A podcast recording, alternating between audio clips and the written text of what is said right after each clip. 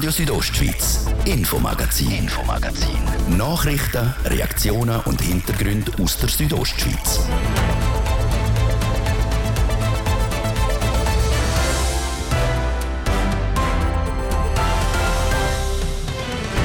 Es ist vorbei, hoffentlich für ganz lang. Alle Corona-Maßnahmen in der Schweiz sind weg. Was bleibt, was kommt wieder, was wird anders? Die Antworten von der Bündner Kantonsärztin der Marina Jamnitzki. Im Oberengadin, es hat sich abzeichnet, St. Moritz Top of the World spaltet sich ab von der Tourismusorganisation Engadin St. Moritz Tourismus. Mit dem erlebt das touristische Gärtli-Denken im Oberengadin eine Wiedergeburt. Und nochmal St. Moritz, was lange währt, wird endlich gut oder Ende gut, Klinik gut. Der Spatenstich in St. Moritz Bad vom neuen Gebäude von der Klinik gut. Über 20 Jahre hat es gedauert, bis der Spatenstich heute hat können begangen werden. Das drei von den insgesamt fünf Themen im Infomagazin auf RSO vom Freitag, am 1. April im Studio. Und das ist kein Scherz, der Martin de Platzes. Einen guten Abend. Endlich wieder normal. Nach zwei Jahren und zwei Wochen ist es vorbei. Seit Mitternacht gibt es in der Schweiz keine landesweite Schutzmaßnahmen gegen das Coronavirus mehr. Die letzten zwei Maßnahmen sind gibt keine Maske mehr im öffentlichen Verkehr und auch die Isolation ist passé. Wer positiv auf das Coronavirus getestet worden ist, muss seit heute nicht mehr fünf Tage in Isolation. Bettina Kadocz hat heute die Bündner Kantonsärztin Marina Jamnitzki getroffen und sie gefragt, wie das für sie war, in den Tag starten ohne Maske. Ja, es ist schon ungewohnt. Also ich habe jetzt zwar schon seit einem Weile das gemacht und auch heute Morgen Zugfahrt ohne Maske ist ein bisschen eigen gewesen. Man hat da gemerkt, wie sich alle so ein bisschen angeschaut haben. Was für mich wichtig ist steht in diesem Zusammenhang, ähm, es ist ja nicht so, dass man nicht weiterhin eine Maske tragen darf. Die Personen, die sich selber schützen wollen, sollen sich natürlich impfen lassen und können weiterhin in gewissen Situationen Masken tragen. Und der zweite Punkt ist der Schutz der anderen. Also auch wenn man nicht mehr in Isolation muss, wenn man positiv ist oder sich nicht gut fühlt oder weiß, man hat Kontakt mit jemandem, dann soll man wirklich Sorge haben, dass man nicht andere Leute ansteckt. Wie schätzen Sie es aber so aus medizinischer Sicht, dass jetzt alle Massnahmen weggeht sind? Es ist ein wichtiger Schritt wirklich zurück in die Normalität. Es ist ganz ein wichtiger Schritt zu einem, ich sage jetzt mal, normalen Umgang oder das Integrieren von dem Coronavirus einfach in, in unseren Alltag und in unser Leben es wird sicher ein bisschen etwas bleiben. Die Leute werden äh, sich ein bisschen häufiger die Hände waschen, vor allem wenn sie äh, in Zukunft werden einen, Infekt haben. Sich ein bisschen mehr überlegen, gehe jetzt wirklich arbeiten, gehe jetzt wirklich als Geburtstagsfest von der Großmutter, ähm, werden auch in gewissen Situationen Masken tragen. Also gerade zum Beispiel im Gesundheitswesen ist ja auf freiwilliger Basis von den Institutionen nach wie vor die Maske ähm, wo getragen wird. Und das sind einfach so, ich sage jetzt mal Verhaltensänderungen, die sicher uns werden noch länger begleiten und die auch richtig sind. Wie vertretbar ist es, dass Leute arbeiten gehen, die krank sind oder dass Kinder in die Schule gehen, die krank sind? Also da möchte ich ganz klar unterscheiden, krank versus einfach positiv getestet. Es, es ist ganz klar jetzt in einem arbeitsrechtlichen Sinn, wer arbeitsunfähig ist, mit Fieber im Bett, der ist arbeitsunfähig, der bleibt daheim. Und das läuft auf der genau gleichen Schiene wie alle anderen Krankheiten auch. Je nach Arbeitgeber am ersten oder am dritten oder am fünften Tag braucht es ein Arztzeugnis. Das andere ist natürlich die, die jetzt zwar halt einen positiven Befund haben, aber sich eigentlich gut fühlen. Und dort wird es, denke ich, eine Phase brauchen, bis wir uns da gewöhnen, wie machen wir es.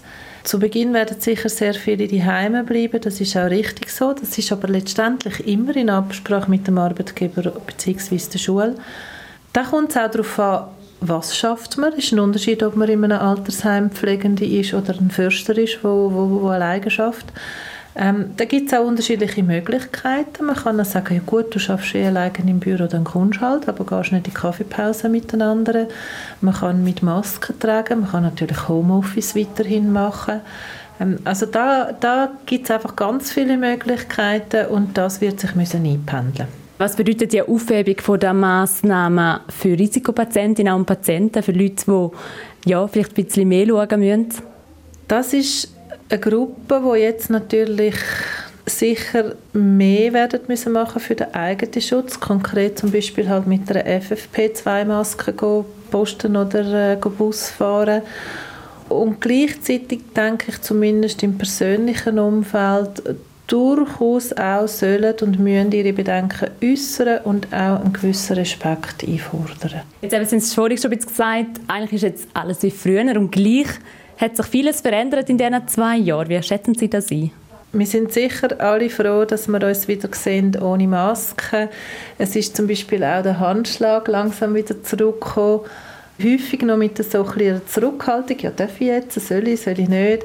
Was sicher wird bleiben, ähm, ist einfach eben so ein bisschen das Bewusstsein, dass man selber das auch in der Hand hat. Vor allem, wenn, wenn viele das machen, wie rasant so eine Verbreitung geht. Also mit ein bisschen Zurückhaltung einfach das eine oder andere Mal verzichten zum Haus ausgehen, wenn man krank ist, ähm, das eine oder andere Mal eine Maske tragen.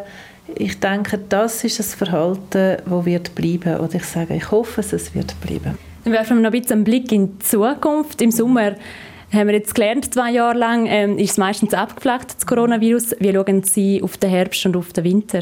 Ich denke, es ist sehr wahrscheinlich, dass eine neue Welle wird kommen im Herbst, so wie wir es die letzten zwei Jahre auch haben.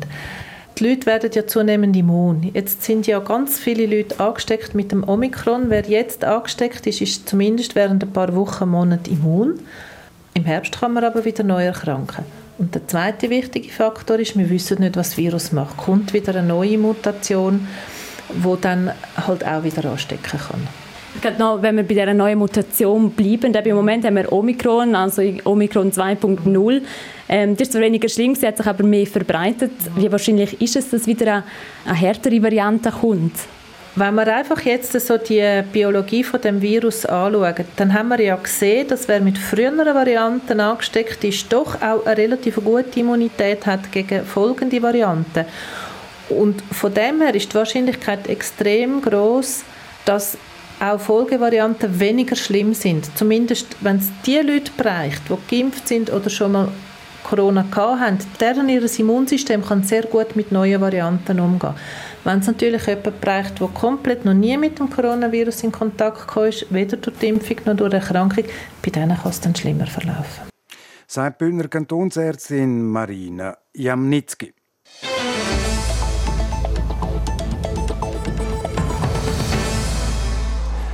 Es tut schon länger Rumoren im Oberengadiner Tourismuskochen. Für Unstimmigkeiten haben in den letzten fünf Jahren unter anderem die Abgänge von gerade drei CEOs gesorgt.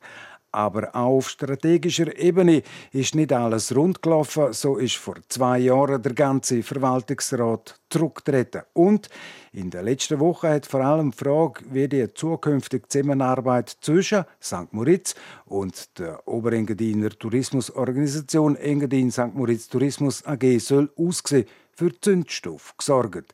Seit gestern ist es jetzt klar, St. Moritz löst sich von der grossen Tourismusorganisation zumindest zum Teil.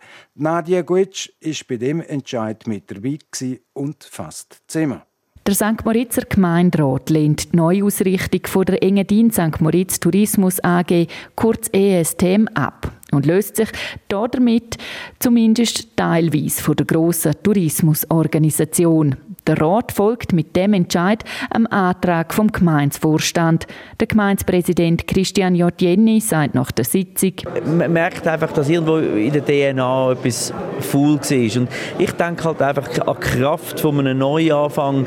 Das kann heilend sein. Es kann heilend sein äh, in der Zusammenarbeit mit anderen Gemeinden. Es müssen sich jetzt einfach alle ein bisschen anstrengen und bewegen. Vielleicht merkt man dann, dass mit der Dynamik, die jetzt zwangsläufig muss in den Prozess, dass man dann Lösungen findet, die vielleicht einfach ganz schlichtweg simpler sind und gescheiter. Die Zusammenarbeit mit ESTM soll in Zukunft nur noch partiell erfolgen. So soll ESTM für St. Moritz Agenturdienstleistungen übernehmen, wie beispielsweise die Bilddatenbank, das Backend der Webseiten oder das System der Infostellen. Mit dem teilweisen Alleingang erhofft man sich vor allem eins. Der teilweise Alleingang ermöglicht einfach die Marke St. Moritz, die hochaufgeladene Marke St. Moritz, wo das Heiligtum ist, denke ich, dass man einfach das näher an sich hat, dass wir näher können darauf, ein, äh, können darauf eingehen ähm, was die Marke braucht, wie sie muss bewirtschaftet werden, wie man, wie man, wie man sie gegen trägt. Alle anderen Aktivitäten und Ressourcen sollen von der ESTM zu St. Moritz Tourismus übergehen, wo nach acht Jahren aus der Gemeindeverwaltung ausgliedert wird. Mit 10 zu 5 Stimmen ist der Gemeinderat dem Antrag vom Gemeindevorstand gefolgt und lehnt die Neuausrichtung von der Engadin St. Moritz Tourismus AG ab. Dass der Entscheid eine Absage an die Region ist, will der Christian Jottieni nicht gelten lassen. Er sagt aber auch, aber wissen Sie, irgendwann einmal muss man einfach den Mut haben, etwas zu machen. Und wir haben jetzt genug lang, glaube ich, hat man keinen Mut mehr gehabt, etwas zu machen und hat ein bisschen Wohlfühlpolitik betrieben. Der Vertrag mit Engadin St. Moritz Tourismus AG ist auf Ende Jahr gekündigt. Von Zeitdruck will der Gemeindepräsident aber nichts wissen. Es gibt Leute, die haben Angst, dass ab dem 1. Januar 2023 niemand mehr auf St. Moritz käme, weil wir da nicht mehr dabei sind. Ich glaube, es kommen noch ganz viele Leute auf St. Moritz. Ob es die ESDM gibt, ob es uns gibt, ob es ein AG ist. Ich glaube, das interessiert eben draussen sehr wenig eigentlich. Der Gemeindevorstand hat jetzt den Auftrag gefasst, mit der Engadin St. Moritz Tourismus AG und den anderen Aktionären, also den anderen Oberengadiner Gemeinden, die nötigen Verhandlungen zu führen. Der Beitrag von der Nadia Guetsch zu der Abkapselung von St. Moritz von der Oberengadiner Tourismus.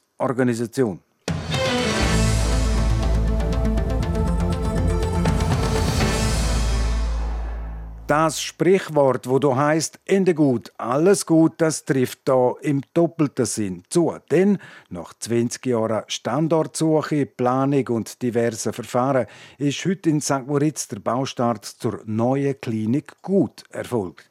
Anstatt am Serlettenhang oberhalb vom St. Moritzer See entsteht die neue Klinik in St. Moritz Bad. Der so Engadin, Reporterin Nadia Goetsch, ist bei dem Spatenstich heute mit dabei gewesen. Alphornklänge im Schnee treiben. Das ist der Spatenstich von der Klinik Gut in St. Moritz. Ein Anlass, wo aber nicht nur der Verwaltungsrat, der Geschäftsleitung und der Gemeinsvertreterinnen und Gemeinsvertreter vergönnt ist. Auch fast 100 Mitarbeiterinnen und Mitarbeiter von der Klinik Gut bringen sich mit Schaufel und Helm für das obligate Spatenstich-Foto in Position. Und das hat einen Grund. Wir haben ja Mitarbeiter auch mit einbezogen in die Planung und in die Abläufe, in die Optimierung der Klinik so dass äh, äh, Mitarbeiter sich auch können identifizieren mit dem, was wir machen. Und da entsteht auch ein Teil, wo Mitarbeiter mitprägt haben. Also die Klinik ist mitprägt von den Mitarbeitern. Das sagt der Thomas Grünenfelder. Er ist der Verwaltungsratspräsident der Klinik Gut. Am Standort neben dem Heilbad entsteht in den nächsten eineinhalb Jahren ein topmodernes Akutspital. Unter anderem mit einer 24-Stunden-Notfallstation, einer Tagesklinik für ambulante Eingriffe, zwei Operationssälen und einer Bettenstation für 24 Patienten. Für den Verwaltungsratspräsident ein historischer Tag. Wir haben äh, lang gekämpft, dass wir in St. Moritz bauen können und heute endlich, endlich ist es uns gelungen und wir können starten.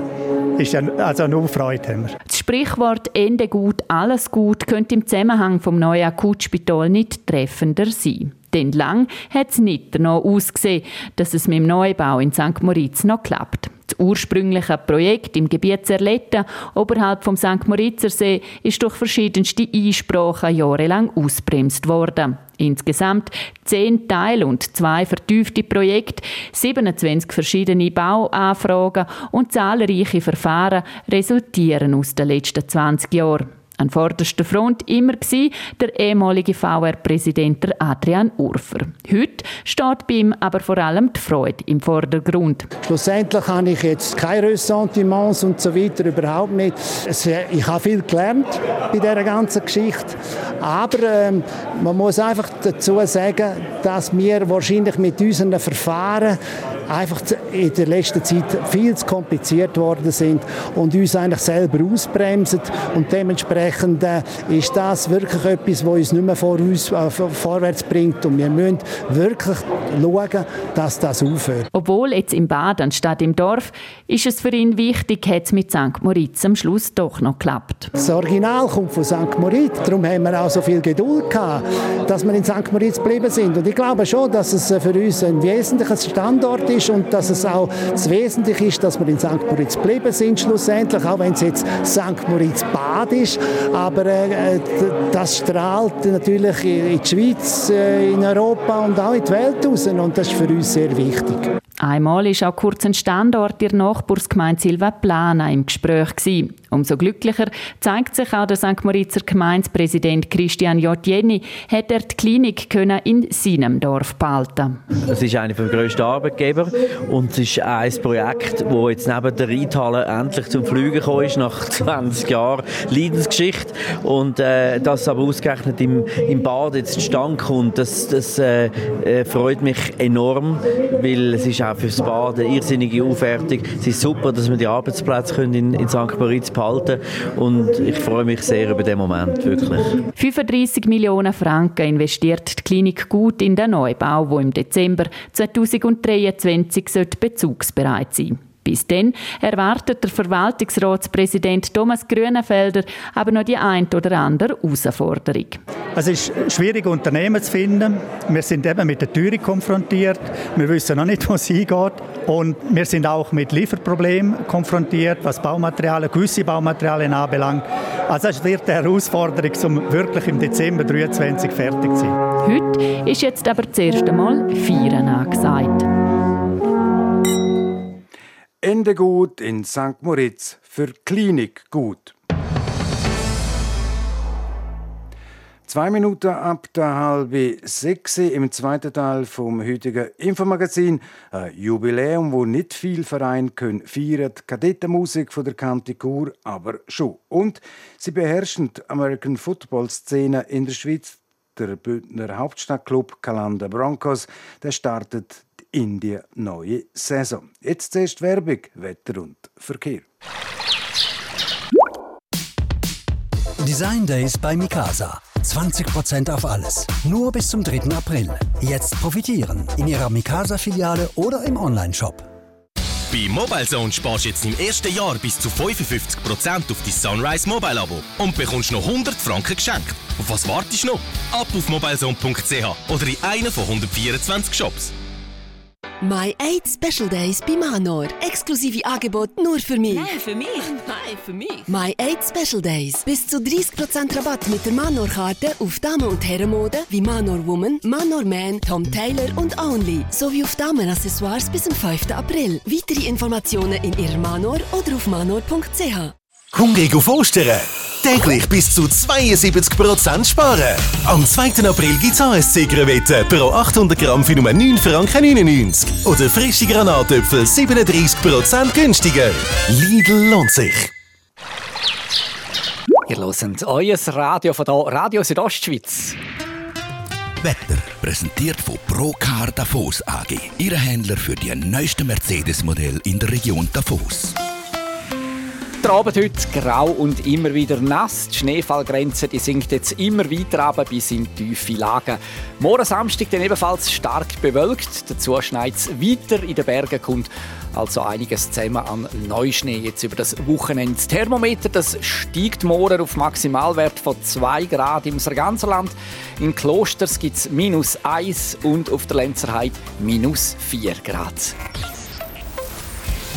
Verkehr präsentiert von Garage Bardellini in Katzis. Dein Honda-Partner mit einem kompetenten Team und bester Qualität bei Reparaturen von allen Marken. Garage-bardellini.ch Wir haben äh, Stau oder stockenden Verkehr aktuell in der Stadt Chur und zwar im Bereich Postplatz Weltstörfli und im Gebiet Autobahnausfahrt Chur Nord stadteinwärts. Ihr braucht dort im Moment bis zu fünf Minuten länger. Sonst sieht es gut aus. Weitere Meldungen über größere Störungen haben wir keine für euch. Wir schauen noch auf den Strassenzustand. Schneebedeckt sind der Bernina, der Julier, die Lenzerheide, der Lukmanier und der Ofenpass. Ebenfalls Schnee auf der Aroserstraße zwischen Langwies und Arosa und auch im Oberengadin sind Talstraßen schneebedeckt. Wir wünschen euch weiterhin eine gute und eine sichere Fahrt. Verkehr. Und wir gehen zurück in die Redaktion zum Martin de Platzes. Radio Südostschweiz, Infomagazin, Infomagazin. Nachrichten, Reaktionen und Hintergründe aus der Südostschweiz.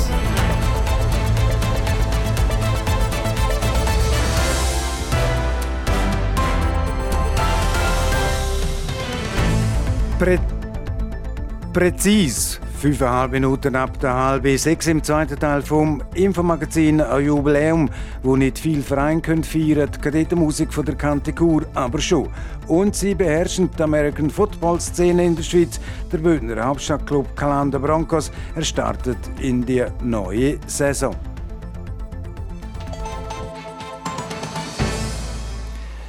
Sechs mit einer Querflöte, Trompete oder mit einer Zugposaune. Schon seit 200 Jahren wird in der Bündner Kantonsschule musiziert. So lange gibt es in der Kurschule an der Halde oben, nämlich die Kadettenmusik. Zum 200 Jahr Jubiläum veranstaltet die Kadettenmusik morgen ein öffentliches Konzert. Manuela Meuli ist bei einer der letzten Proben mit dabei gewesen.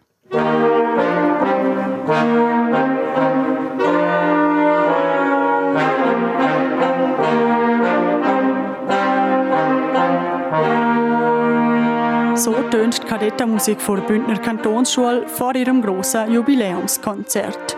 Letzte Anpassungen müssen noch gemacht werden, aber sonst sind die Blasmusikerinnen und Musiker parat für den Auftritt.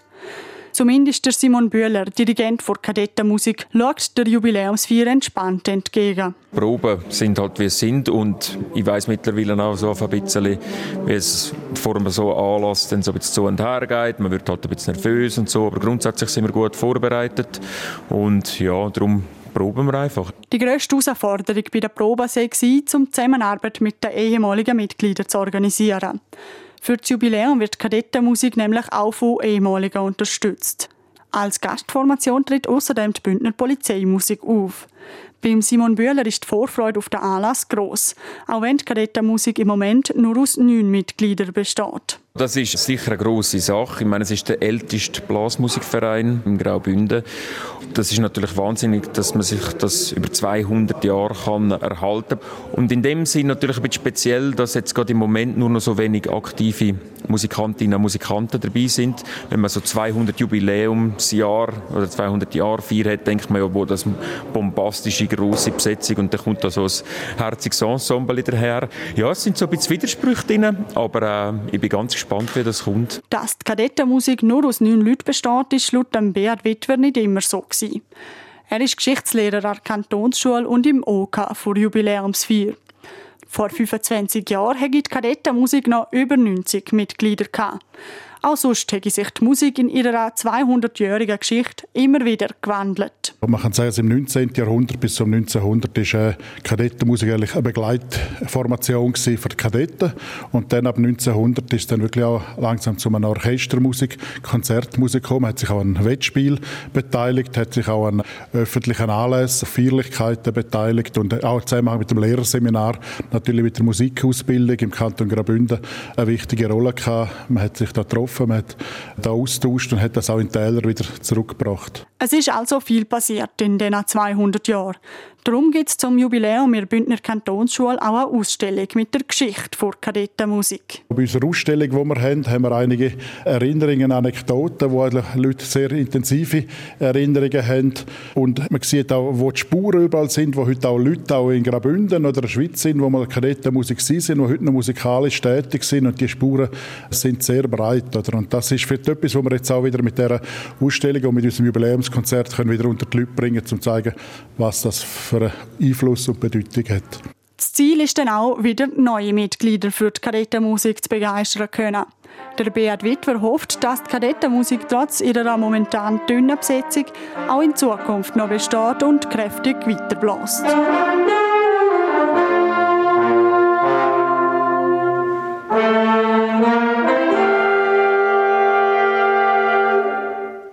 Zuerst steht jetzt die Jubiläumsfeier an, die startet morgen am Samstag ab um halb vier in der Aula Halda von der Kantonsschule in Chur.